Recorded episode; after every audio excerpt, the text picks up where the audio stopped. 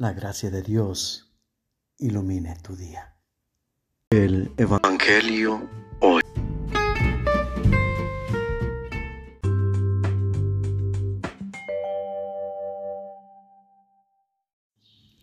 Del Santo Evangelio según San Juan. En aquel tiempo Jesús dijo a sus discípulos, no pierdan la paz. Si creen en Dios, crean también en mí. En la casa de mi Padre hay muchas habitaciones. Si no fuera así, yo se lo habría dicho a ustedes, porque ahora voy a prepararles un lugar. Cuando me haya ido y les haya preparado un lugar, volveré y los llevaré conmigo, para que donde yo esté estén también ustedes. Y ya saben el camino para llegar a donde voy.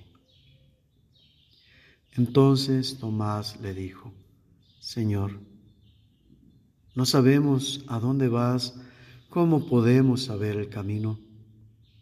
Jesús le respondió, Yo soy el camino, la verdad y la vida. Nadie va al Padre si no es por mí. Si ustedes me conocen a mí, conocen también a mi Padre. Ya desde ahora lo conocen y lo han visto.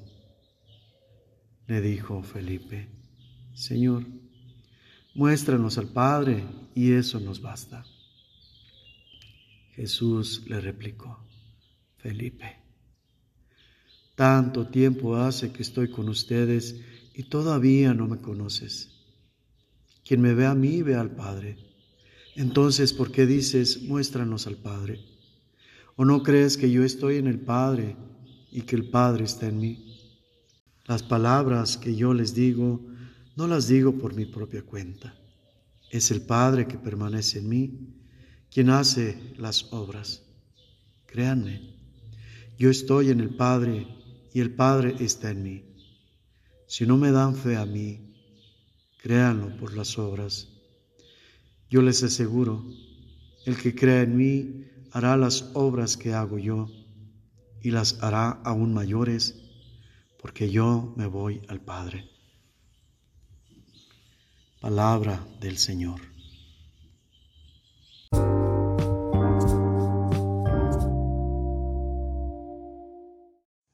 Nos encontramos delante de un pasaje escatológico.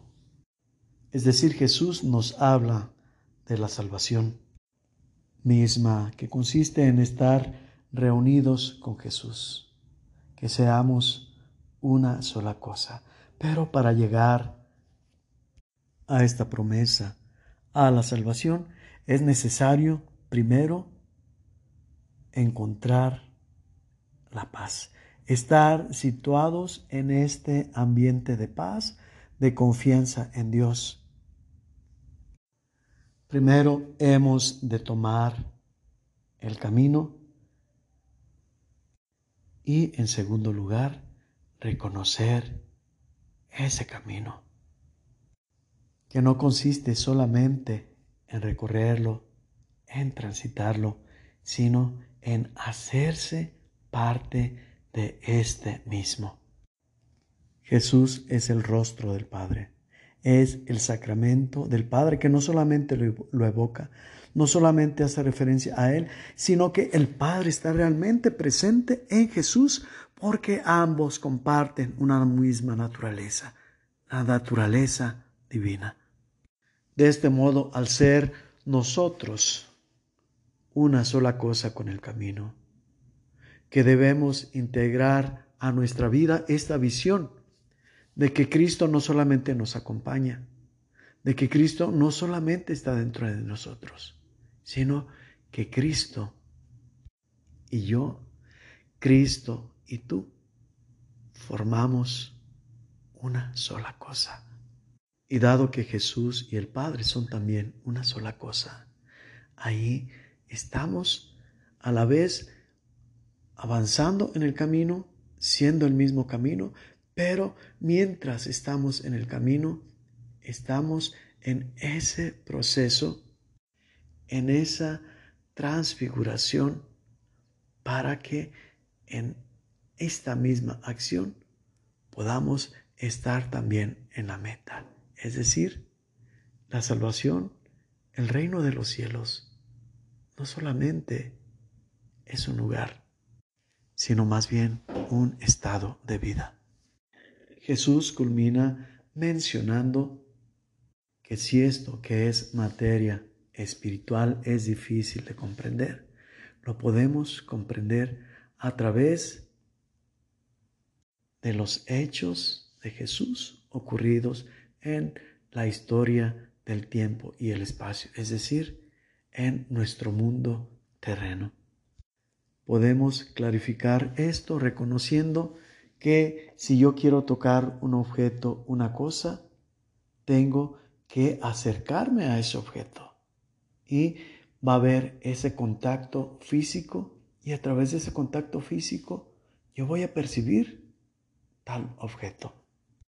Un avance más también en los elementos humanos es cuando esto lo trasladamos a otro sentido, no solamente el tacto, sino al sentido de la vista. ¿Cómo podemos tener contacto con los objetos?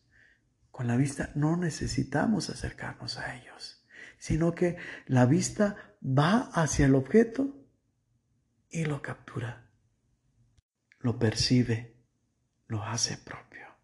También van involucrados músculos sin embargo, aquí podemos alcanzar a comprender este poder por encima de los otros sentidos.